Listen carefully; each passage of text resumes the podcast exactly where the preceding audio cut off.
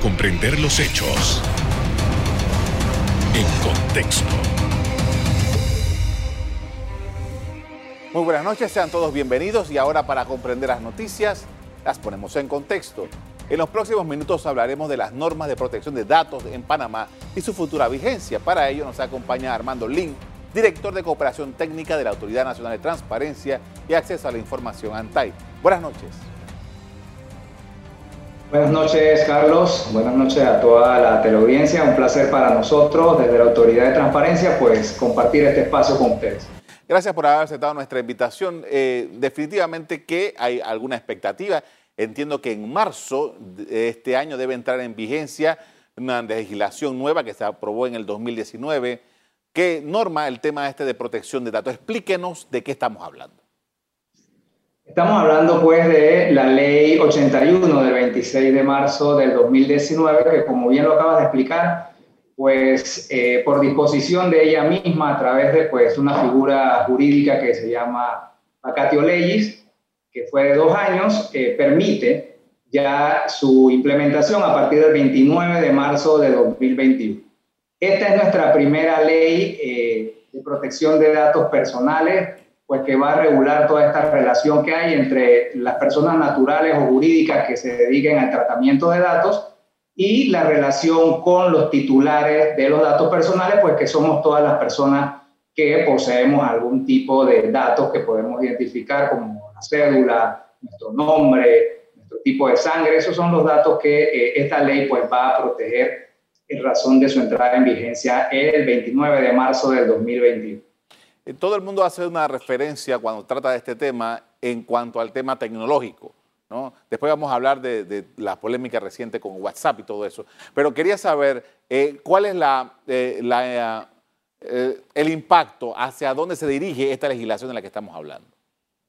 Ok, lo que busca esta ley es pues regular lo que se está dando en este momento en condiciones de protección a cada uno de nosotros, los reales titulares de estos datos. Esta ley pues no va a prohibir actividades comerciales que ya se están haciendo. Lo que va es a establecer las normas bajo las cuales estas actividades deben ceñirse, siempre tomando en consideración al titular de los datos, o sea, la persona natural, tú y yo, cualquiera, pues titular dueño de un, de un dato considerado por la ley eh, sensible o dato personal. Lo que busca esta ley simplemente es regular esas actividades, regular esa relación que ya existe, eh, que podemos tener nosotros con un comercio en este momento, nosotros con un banco, con una financiera, pues con nuestro taller de mecánica, toda empresa o toda institución, porque esta ley pues abarca ambos sectores, el sector público y el sector privado. Así es que todo aquel que tenga una relación ya sea de tipo legal o comercial, con alguna empresa y esta a su vez pues maneje una base de datos en donde pues permanecemos nosotros en razón de esa solicitud, de ese servicio que estamos haciendo, pues la ley le entra a dar los parámetros de manera general o como ley marco para que estas relaciones se sigan dando, pero salvaguardando siempre el derecho que tiene realmente el titular. Así es que en ese sentido, pues eh, simplemente lo que hace esta ley es establecer las normas que van a regir esas relaciones que actualmente ya se están dando. Hace unos años era común encontrarse, eh, por ejemplo, en los clasificados de los periódicos, eh, un gran anuncio, un gran aviso que decía, se venden bases de datos, ¿no? Usted no sé qué, y de repente las personas podían llamar a esta persona X y podían acceder a una lista indeterminada de personas y, tenían todo, eh, nombre, número de teléfono y, bueno, cuánta cosa. Esto ya a partir de esta ley no se podría hacer. Eso es correcto. Eso es lo que la ley pues califica como un tratamiento ilegal de los datos personales, ¿sí? Porque pues más adelante de pronto tendremos la oportunidad de explicar ciertos parámetros que vienen con la ley Dando respuesta concreta a tu pregunta, esa es una conducta, es una actividad que es sancionada por la ley 81 y su reglamentación porque es un tratamiento ilegal de datos personales. Ahora, yo recuerdo que ah, hace, creo que más de un año, hice un programa sobre este tema y parte de lo que me habían dicho los especialistas con los que estaba hablando era que las empresas, estas que ustedes han mencionado, varios ejemplos, comercios, bancos, eh, eh, eh, clínicas, hospitales, etcétera, tenían estos dos años para más o menos adecuarse a las disposiciones legales. ¿Qué avance ha habido? Porque bueno, ya, ya falta menos de dos meses. ¿Qué avance ha habido en ese sentido?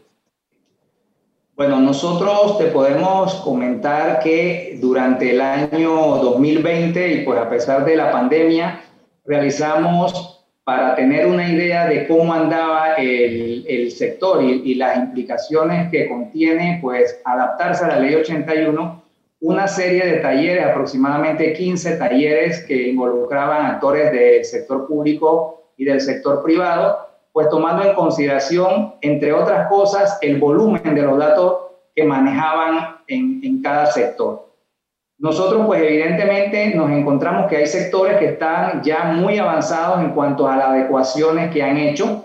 Recientemente, el día de ayer, contamos pues con la grata invitación de, de una entidad bancaria en la cual ella pues nos manifestó que efectivamente ya es poco lo que les hace falta y pues, ¿por qué podría ser poco? Porque estamos todavía a la espera de la aprobación de un reglamento de esta ley, pues que, que, define ciertos puntos que la ley de manera general nos ha dado. Pero también encontramos, eh, estimado Carlos, que hay empresas, pues, de pronto medianas, microempresas, que sí están un poco atrasadas en cuanto a las aplicaciones o adecuaciones que tienen que hacer tanto en sus plataformas como en los protocolos de seguridad para salvaguardar los datos. Pero yo podría decirte que hemos notado mucho interés y mucha disposición de los sectores que van a ser regulados por esta ley en cuanto a, adecuar ya próximo a entrar en vigencia la ley sus eh, mecanismos y procesos para salvaguardar los datos. Ahora, ¿cuál es el rol que le da la ley a la ANTAI en todo este asunto? Ok, la ANTAI, eh, a pesar de que pues ya tiene existencia desde el 2013, esta ley le crea una nueva dirección a ANTAI, la Dirección de Protección de Datos Personales, para que amplíe pues, sus funciones en el sentido de regular. Va a ser eh, la autoridad de control de la ley 81. ¿Qué involucra esto? Pues, aparte de hacer la divulgación, la docencia, que es parte fundamental y de manera preventiva en la aplicación de la ley, pues también le da la facultad aparte de asesorar, asesorarlos en, cuanto a sus protocolos de, pues, de aplicación de las normas sobre protección de datos personales, le otorga una función sancionatoria, tanto a las personas naturales como a las personas jurídicas que se dediquen a la actividad pues, de tratamiento de datos. Así que en ese sentido, pues eh, la ANTAI se convierte en el regulador de toda la actividad de protección de datos personales dentro del territorio panameño. Con esto vamos a hacer una primera pausa para comerciales. Al regreso vamos a seguir conversando acerca de todo este asunto que se está planteando a través de eh, las leyes de protección de datos en el país. Ya volvemos.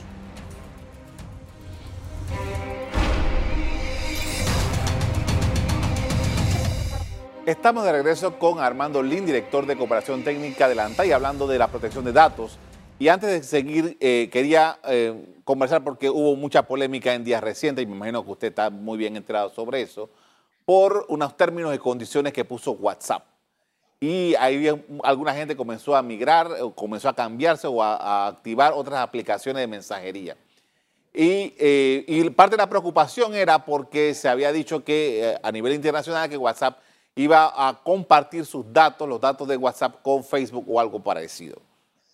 ¿Cuál es la, uh, el alcance de esta legislación, tomando en consideración de que WhatsApp, Facebook, etcétera, son eh, empresas que no están situadas en Panamá? Este alcance de esta legislación, si alguien en cualquier momento tiene algún problema con alguna aplicación que, que baja en Panamá, ¿puede aplicársele esto? Explíquenos, por favor. Eh, bueno, una interesante pregunta porque sí generó mucho tema durante las semanas pasadas, pero mira, la ley 81 claramente establece que es una ley territorial, ¿sí? Para la aplicación de las bases de datos que se encuentren dentro del territorio panameño o para los responsables de las bases de datos que estén domiciliados en Panamá. En el caso muy particular de WhatsApp, pues ninguna de, las dos circunstancias se da.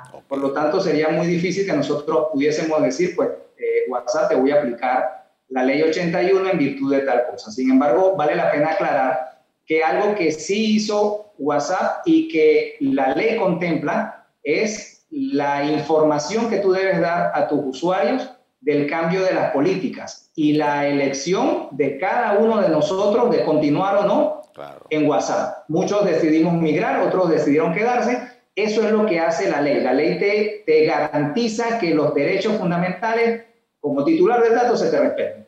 Ahora, hay una serie de principios, según entiendo, que la ley eh, establece, que es eh, cuáles son los elementos fundamentales que deben primar en esa relación. Si yo voy a un comercio, si yo voy a un banco, si yo voy a un hospital, si yo voy a un taller de mecánica, cualquier cosa, los principios básicos por los cuales se deben hacer estas relaciones con los datos que yo dé.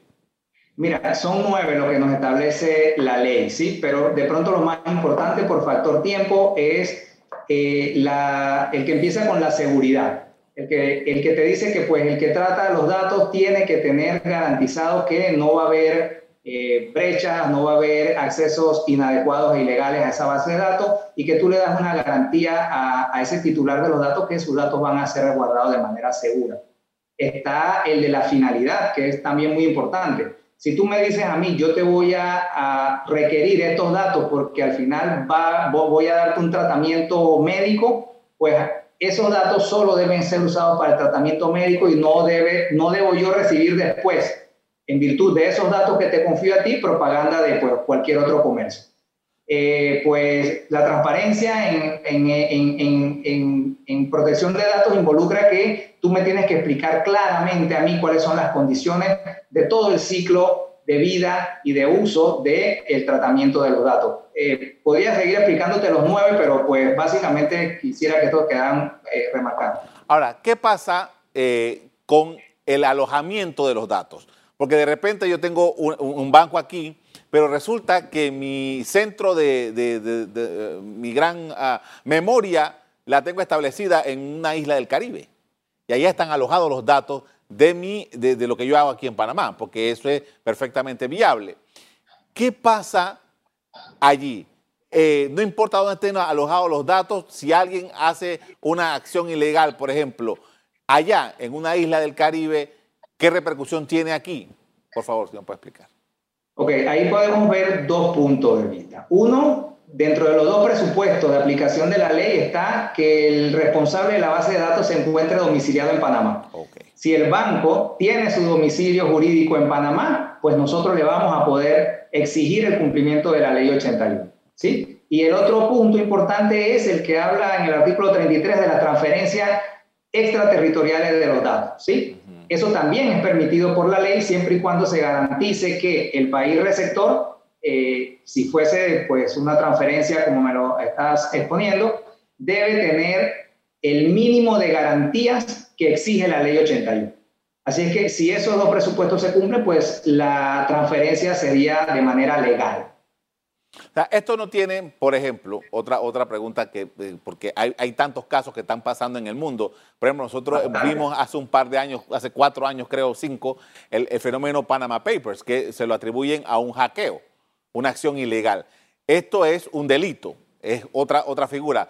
La, esta norma de la que estamos hablando, la ley 81, me dijo, eh, tiene algo que, eh, en cuanto a eso, información que ha sido robada de un centro de datos Ok, acuérdate que también hay tipos penales que sancionan conductas muy similares a la que va a regular eh, la ley 81, ¿no?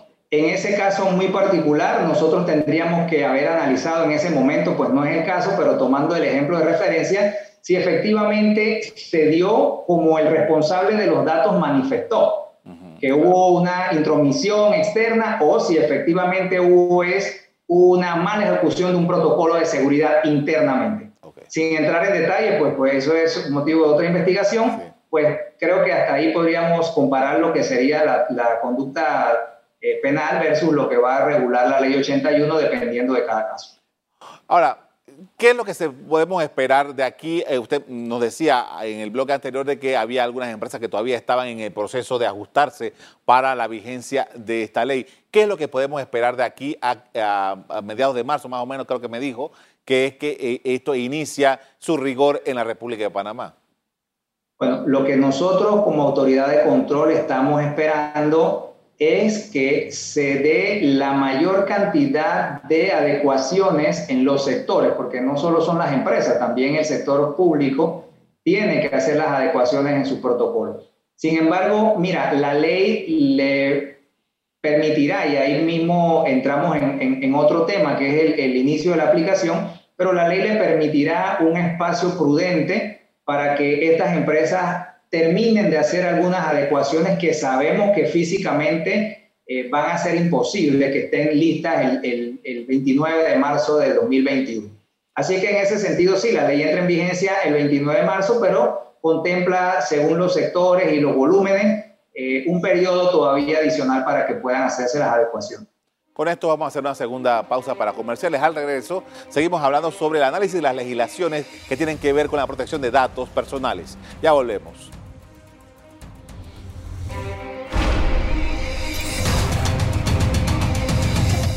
En la parte final estamos de regreso con Armando Lin, director de Cooperación Técnica de la ANTAI, porque estamos hablando sobre la protección de datos. Y hemos estado, eh, usted nos estaba explicando acerca de que esto norma las relaciones entre un particular y las empresas. Pero ¿qué hay en las relaciones entre particulares? Eh, eh, ¿Eso está contemplado aquí? Sí, bueno, la ley te dice dentro de sus excepciones de aplicación de que el tratamiento de datos personales para uso doméstico, pues no eh, queda bajo la regulación de ella. Por lo tanto, pues si yo no soy una, una, persona natural que me dedico comercialmente a hacerlo, sino que pues lo hago simplemente para tener, digamos, un hobby y hacer eh, cosas pequeñas que son consideradas de uso doméstico, pues la ley no se me aplicaría en ese sentido.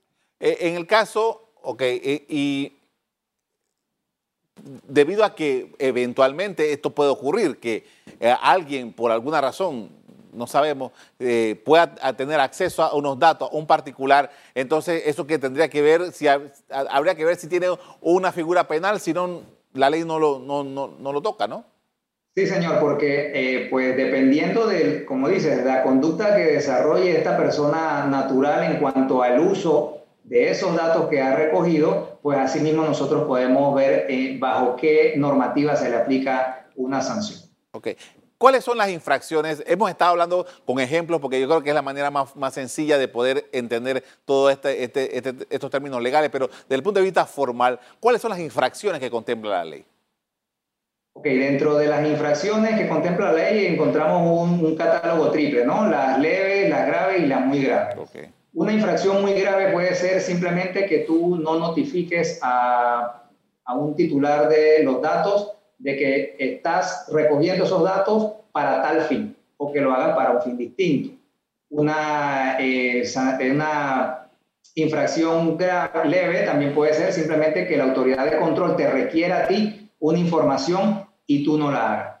Dentro de las infracciones graves y muy graves, para pues, resumir, porque en realidad es, muy poca la diferencia que hay entre una y otra, pero pues el catálogo también es un poco amplio. Eh, por ejemplo, el recoger datos sin los protocolos establecidos es una sanción grave. Una sanción muy grave es recoger datos de manera dolosa. Yo te digo que voy a recogerlos para algo y termino pues vendiendo tus datos para fines de pronto de publicidad, de seguridad o lo que tú quieras pues que se puede dar en este momento. Así es que en ese sentido, la ley lo que sí estipula es que pues las leves pues tendrán una sanción también de este tipo, más bien eh, una sanción de una reprimenda pública, un llamado de atención. De la grave hacia arriba, entonces encontramos la sanción pecuniaria para las graves que va a oscilar entre mil y diez mil valores.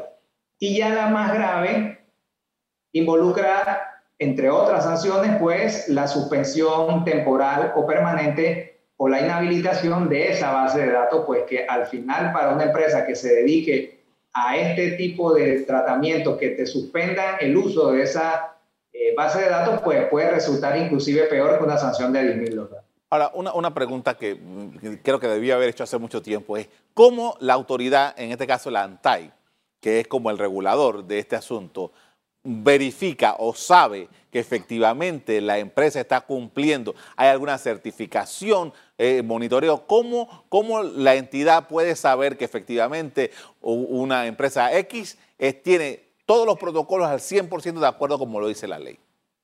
Ok, eh, la ley te permite a ti, obviamente, recibir las denuncias del titular de los datos que haya sido afectado. Consideramos que por ahí van a llegar la mayor cantidad de denuncias. Sin embargo, pues la ley también te permite que con el apoyo de la Autoridad Nacional eh, de Innovación Gubernamental, pues tú puedas hacer eh, análisis sectoriales para ver cómo están los sectores sin individualizar en una empresa en particular e ir viendo cómo tú encaminas la política para eso. Pero la respuesta puntual sería que la mejor forma o la mayor forma de saber nosotros que algo está mal es que el propio titular de los datos pues haga uso de su derecho a una denuncia. Como quiera que esto es algo nuevo para la ANTAI, la ANTAI la hemos relacionado con otros temas eh, desde su creación a esta parte. ¿Cómo se han preparado ustedes para llevar adelante esta función? Bueno, mira, nosotros gracias a Dios eh, desde que se inició esta gestión hemos estado pues capacitándonos a través de eh, homólogos nuestros en el exterior. En ese sentido te puedo pues mencionar eh, eh, el Instituto Nacional de Acceso a la Información y Protección de Datos de México, el INAI, nos ha pues hecho mucha ayuda en este sentido, al igual que la Agencia Española de Protección de Datos Personales, y ambos son miembros de la Red Iberoamericana de Protección de Datos Personales, con lo cual hemos compartido eh, pues, conocimientos, ellos nos han dado experiencias y eh, también hemos recibido el apoyo de eh, organismos internacionales como el BID, que nos facilitó una consultora que nos acompañó durante todo el proceso de la reglamentación de la Ley 81. Ahora, ¿qué otro elemento considera usted que es importante tomar en consideración en este momento eh, y que va encaminado al propósito de esta ley? Bueno, mira, para mí es importante destacar en este momento el compromiso que tenemos nosotros en este momento de ANTAI, pues de hacer las divulgaciones necesarias para llegar a la mayor cantidad de sectores que van a ser impactados. Pero si yo tuviese que dar un punto, pues, cumbre sobre lo cual me gustaría enfatizar es sobre el conocimiento del propio titular de los datos, de su necesidad y casi obligación de ser él el más garante de ellos mismos. Porque muchas veces nosotros participamos, eh, eh, licenciado Carlos, en tratamientos de datos de manera voluntaria, inclusive sin saberlo. ¿Sí? Participamos en una tómbola, en una rifa, eh, y me llegó una promoción y yo muy gentilmente doy todos mis datos, mi nombre completo, mi número de cédula, mi dirección, mi, mi celular, todo lo que me pidan, y yo ahí estoy vulnerando mi propia seguridad en cuanto a mis datos personales. Entonces, para mí y para la institución sí sería importante destacar este punto, ¿no? Que nosotros estemos conscientes de que nuestros datos personales valen, porque si no, no hubiese empresas que se dedicaran a hacer promociones para obtener este tipo de datos. Pero que nosotros tenemos que ser los garantes de nuestros propios datos personales. Ahora, esto que usted me acaba de decir me trae a la mente una cosa típica. Yo recuerdo, y seguramente a usted también le ha, pasado, cuando, bueno, cuando hacían ferias aquí de todo tipo, que usted iba a un stand, iba a otro y le pedían para X cosas, ¿no? Y, sorteaban y, tómbola y tal. Y al final te terminaba llamando de una financiera, de un banco, de un, vendedor de automóviles, etcétera, etcétera, etcétera. Pero ¿cómo usted supo mi número? Esta conducta, esta actividad, como usted la ha descrito y que yo estoy ahora hilvanando por ahí, estaría siendo ilegal. A partir de la entrada en vigencia de la ley 89, así será y será sancionado. Sí, eso como, como menciona, normalmente íbamos a una feria y de pronto no habíamos ni terminado de salir de, de los locales de la feria cuando ya estábamos recibiendo llamadas de publicidad. Esa conducta es tratamiento ilegal porque probablemente esa persona no tenía conocimiento ni dio su autorización para que esta empresa hiciera ese tratamiento con sus datos que obviamente representa pues eh, ingresos comerciales a poder vender esa información. Le agradezco muchísimo por esta información y vamos a estar al tanto entonces de lo que va a ocurrir a partir ya del mes de marzo con este tema tan interesante. Muy amable. A la orden siempre. Gracias. Bien, la norma debe entrar en vigor, como ya hemos hablado, en, el en marzo de 2021 y desde el 2019 las empresas han debido hacer las adecuaciones pertinentes para cumplir con lo que establece lo relativo a los principios, derechos, obligaciones y procedimientos que regulan la protección de estos datos. Hasta aquí el programa de hoy. A ustedes les doy las gracias por acompañarnos y les recuerdo que si quieren volver a ver este programa, búsquenlo en el VOD de Cable Onda, en locales, Canal Eco. Me despido invitándolos a que continúen disfrutando de nuestra programación. Buenas noches.